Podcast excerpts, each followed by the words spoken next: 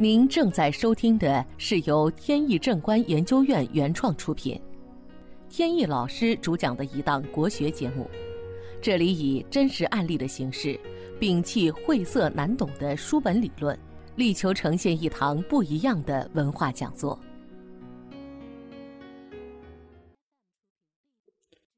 最近呢，有听众朋友问一个问题，说。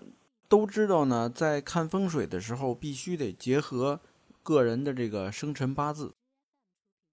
但是呢，有的时候，比如说帮别人选择，呃，要买哪套房子，这时候可能有好几套，那么要选择其中之一来买。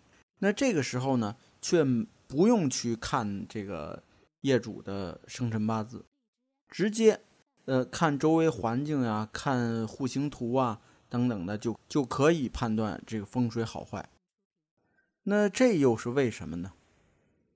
因为呢，实际上啊，这看风水啊，它分为两步。第一步呢，是看房屋的本身的风水到底好还是不好，这个呢是有共性在里边的。然后呢，第二步呢是看这个住在这里边的人，他的运势受这个风水影响，运势有什么变化。这个呢是完全个性化的，所以这个呢必须结合生辰八字。那有人又会提了，那难道说这房子风水好，那我住进去以后，这个难道我这运势还会不好吗？这不是就矛盾了吗？这个呢就又是陷到一个误区里边了。举个例子，呃，有这个治病的良药，那这个药可能是非常好。但是它一定适合每一个人吗？是不是会有的人吃了以后不能治病，反而受害呢？有没有这种情况呢？但当然有了。那回到房子身上，通常情况啊，如果这个房子风水很好，如果这个人呢他运势很好，那住进来那不用说了，肯定运势还是依然会好。那么假如他的运势很差，住到这个好风水的房子里边，会出现什么结果呢？就是他的运势呢会变好，但是呢不会变得特别好，就是在原有基础上能有一个提升，最后呢可能会变成不好不坏。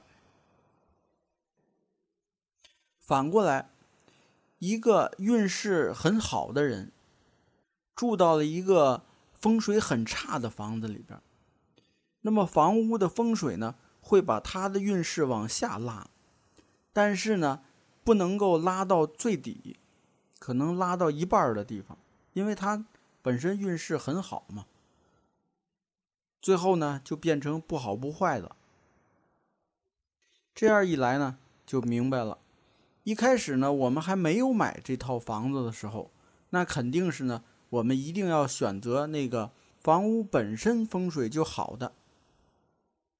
但是呢，一旦呃房子买下了，马上就要入住了，这个时候呢，必须得看，看看这个房子里边哪些位置相对比较好，哪些差一些，还有呢，财位在哪里，事业位在哪里，文昌位在哪里，等等，有没有什么病星啊？病星在哪儿啊？等等。而这些呢，都是跟每一个人具体的个人相关的。所以这个时候呢，必须得看八字。那么好，问题呢就解答到这里。本节目由天意正观研究院原创出品。如需获取更多信息，请在任意网络上搜索“天意正观”即可。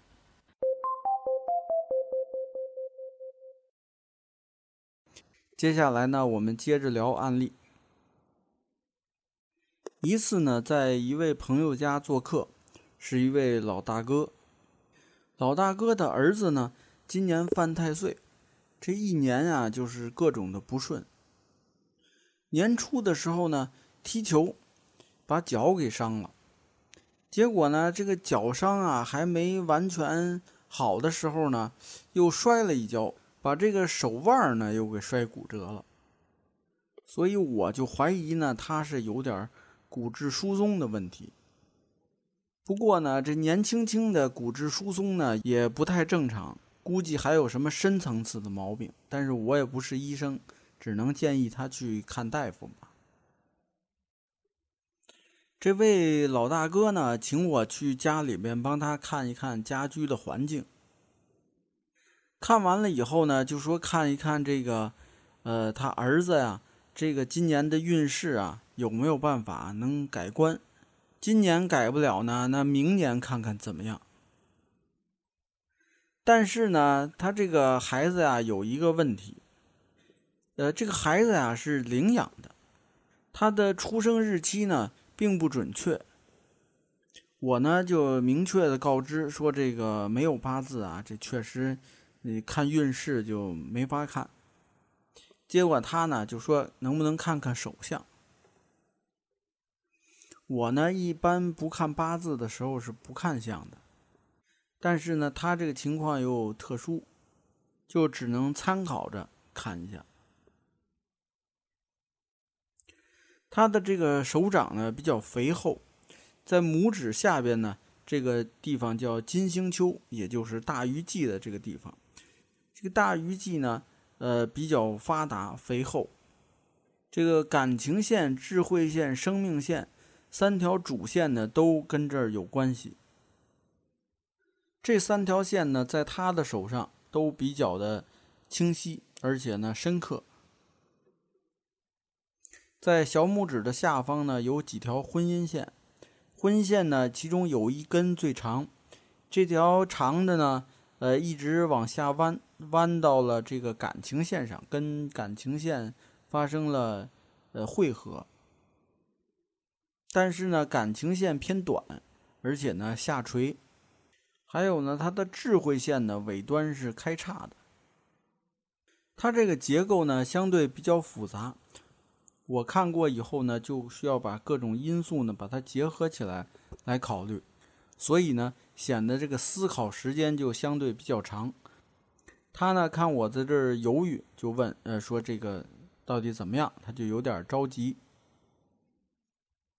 我呢在正准备回话的时候呢，一抬眼看见了墙角呢有一个大的花瓶。刚才呢看风水的时候。这个能判断出那个花瓶的位置呢是桃花位。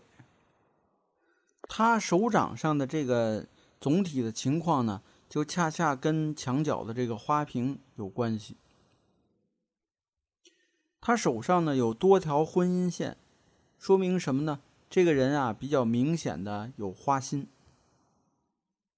比较长的这条婚姻线呢下垂，这表示啊在中年时候。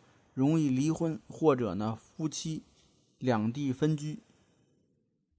他说呀，确实是两个人呢已经开始分居了，准备闹离婚。这个感情线呢比较短，而且呢往下有一个弯折，这个说明啊他自我控制能力相对比较差，容易呢对这个异性啊产生好感。那容易产生这种婚外的感情。他的这个大鱼际，也就是金星丘，呃，非常的饱满，也就这块肌肉发达。这个呢，通常说明这个人啊，性欲比较强。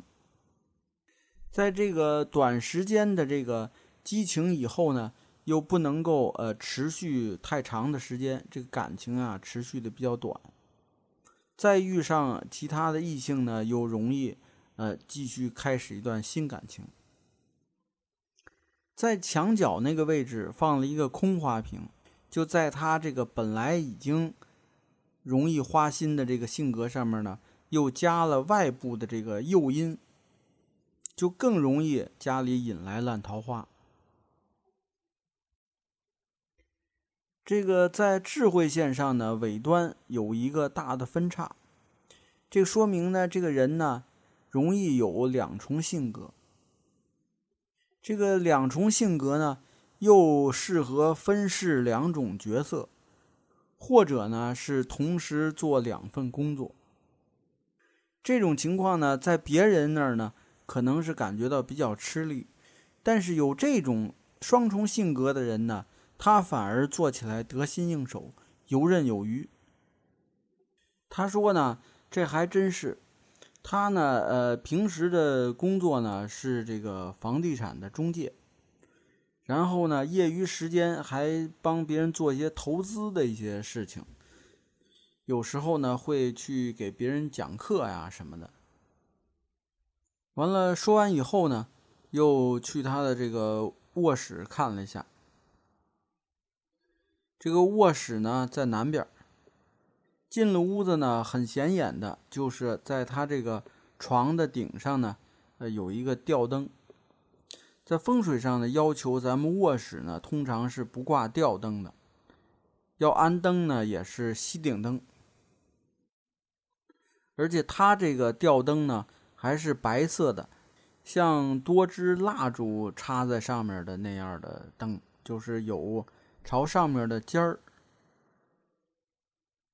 这种白色的灯呢，看着就不太像是很吉利的东西，装饰物。然后呢，又在床的上边，所以肯定是有背这个风水的原则的。然后呢，他这个床的位置呢，还有病星飞到，等于他呢每天睡在了这个病星位。完了，床上面呢还有一个很丧气的吊灯。所以说呢，难怪，呃，又是脚受伤，完了又手骨折。所以啊，最后就建议他，要么你啊搬家，呃，在外边租房住；要么呢，你就。干脆换到客厅里住，客厅有个沙发，你不行就先在那儿忍一段时间再说吧。他这个问题呢，碰到的虽然多，但是呢，呃，解决起来并不难，因为呢，这些问题呀都在表面上。还有呢，就是他今年啊，毕竟是犯太岁，所以呢，转过年去应该会有一个比较好的运程。好，今天的节目呢到此结束。这档国学文化节目由天意正观原创出品，天意老师播讲。感谢大家收听，我们下次节目再见。